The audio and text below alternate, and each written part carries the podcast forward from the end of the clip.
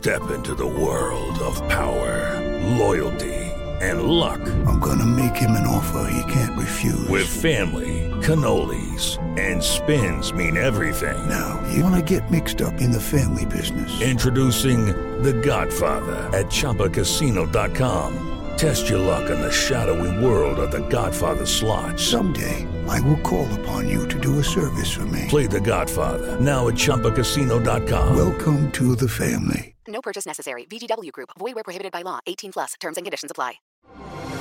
Así sucede con Carlos Martín Huerta Macías. En este podcast recibirás la información más relevante. Un servicio de Asir Noticias. Lilia Vélez, ¿cómo estás? Buenos días. Hola Carlos, buenos días. Buenos días al auditorio. Oye, pues eh, que ayer platicábamos un poco durante la inauguración de el eh, nuevo espacio que tiene el señor Luis Gerardo Inman en la zona de Solesta. Me da mucho gusto y de veras le mando una felicitación porque logró tener un lugar maravilloso de Mins. Vale la pena que lleve usted a sus hijos. Es un espacio donde los niños van a poder jugar desde los muy chiquititos, de un año, dos años, hasta ya muy grandotes. Van a poder disfrutar de un entretenimiento este, muy, muy padre que instalaron en Plaza Solesta. De veras a toda la familia de Luis Gerardo Inman que estaban todos muy movidos ayer, les mando una felicitación sincera y mi recomendación, vayan y vean, ¿eh? Si los que tienen hijos vayan y vean y las mamás pueden llevar a los niños a que ahí jueguen y mientras hay una cafetería donde se la pueden pasar ellas muy bien y los niños jugando y cansándose. Una garantía les ofrece de Mins, una garantía. Van a terminar cansadísimos los canijos chamacos. De ahí a la cama y hasta el otro día. Por eso se los recomiendo mucho. Está muy bien pensado, está muy bien hecho, está muy bien puesto. Felicidades a Luis Gerardo Inman Peraldi. Ahí me encontré con Lilia Vélez y ahí quedamos de, de, de, platicar de un tema de mucho, de mucho interés. Así que ya ni te interrumpo, Lilia, te escucho con atención de principio a fin. Muchas gracias, Carlos. Pues sí, yo también quisiera antes felicitar a Luis Gerardo y a toda la familia Iman. Eh, en efecto, un lugar muy lindo y muy bien pensado para quienes tienen niñas y niños pequeñitos.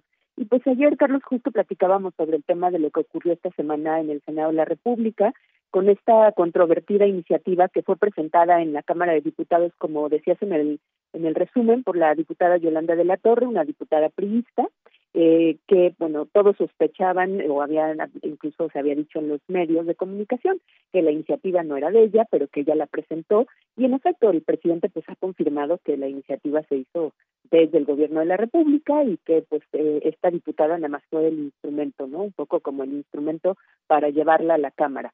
Eh, esta iniciativa que lo que hace es prolongar hasta el 2028 la presencia de las Fuerzas Armadas en materia de seguridad o en tareas de seguridad. Fue aprobada el 14 de septiembre en la Cámara de Diputados y llegó al Senado, Carlos. Y bueno, la sesión en el Senado fue interesante, lo que ocurrió en el Senado fue interesante por varias cosas que ahora quisiera compartir contigo y con el auditorio.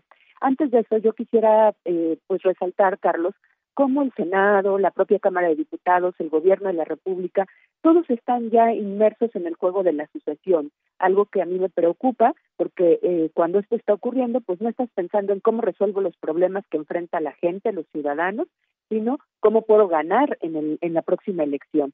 Entonces, están inmersos en este juego y pues eh, lo que ha ocurrido ahí, tú sabes que el, el senador Ricardo Monreal pues es un poco, se ha convertido un poco como en la oveja negra del, de Morena, él aspira a ser también candidato, pero no está entre los favoritos del presidente y de alguna manera lo van haciendo a un lado.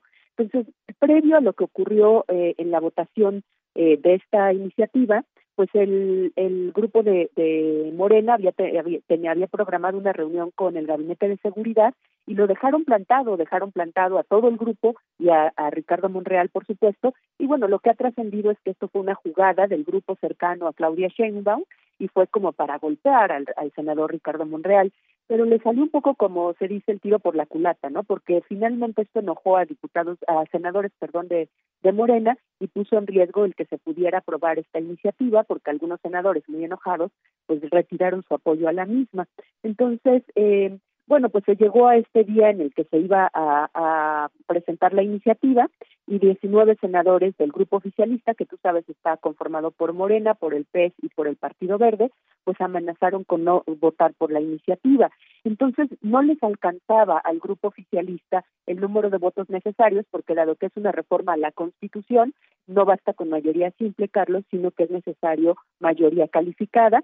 Necesitaban 85 votos y al final no tenían los votos suficientes, les faltaban nueve votos a pesar, Carlos, de que el secretario de Gobernación se instaló en un hotel enfrente del Senado de la República, el secretario Adán Augusto López Hernández, y llamó a, senadores uno por uno, los iba llamando y pues no sabemos cómo, pero intentaba convencerlos. Hay quien dice que había desde eh, ofrecimientos, pues ya sabes que se puede ofrecer de todo, desde apoyos monetarios, apoyos de para sus para sus gestiones, hasta eh, cargos posteriores, etcétera. Y también a veces un poco de amenazas.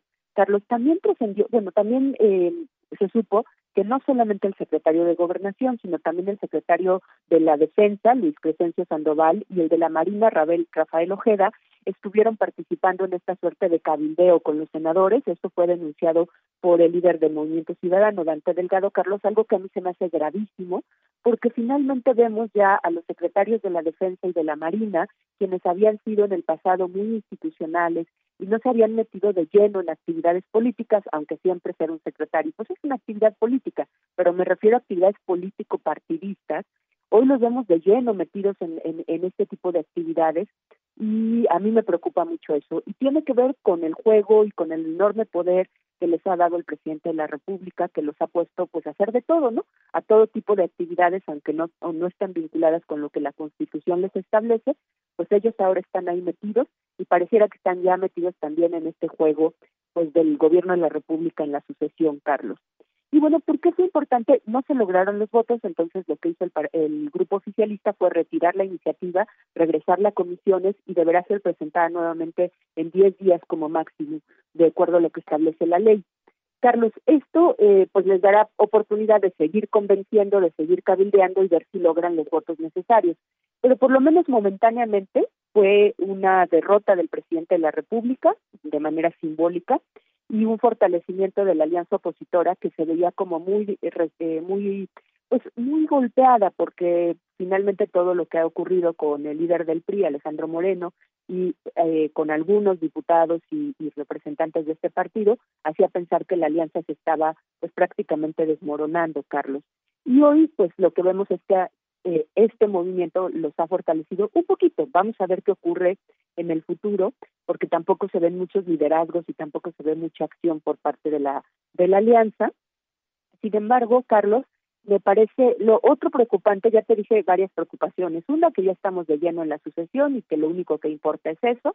Dos, pues este activismo político tan fuerte de los secretarios de la Defensa y de la Marina, eh, que me parece grave en términos de activismo político electoral, político eh, incluso de amenazas que de manera muy velada en algunos discursos públicos han hecho, por ejemplo, el secretario de la Defensa en la ceremonia del 13 de septiembre de los de conmemoración de los niños héroes, eh, un poco como criticando a los disidentes, a los que no opinan igual eh, que, el gobierno de la República.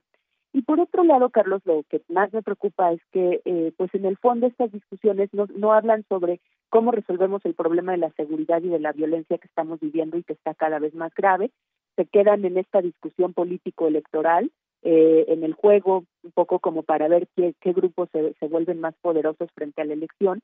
Pero, Carlos, los ciudadanos estamos enfrentando violencia e inseguridad y no hay estrategias, no hay discusión seria. Eh, algunos datos que daba, por ejemplo, Marielena Morera de Causa Común, es que el 95% de los delitos son del fuero común y los militares pues no saben cómo enfrentarlos y estamos ante una escalada muy grave. Eh, hemos enfrentado en este año, Carlos, 20% de delitos de extrema violencia más que el mismo periodo del año pasado y eh, pues hay algunos datos que a mí me, me preocupan muchísimo. Por ejemplo, en lo que va de 2022, Carlos, se han registrado 350 masacres en el país, más de 1.144 casos de tortura, 552 casos de mutilación. Y frente a esa violencia que todos los días la vemos, Carlos, porque pues no se puede ocultar, ¿Dónde está la discusión seria de qué nos va a permitir ir saliendo de este problema?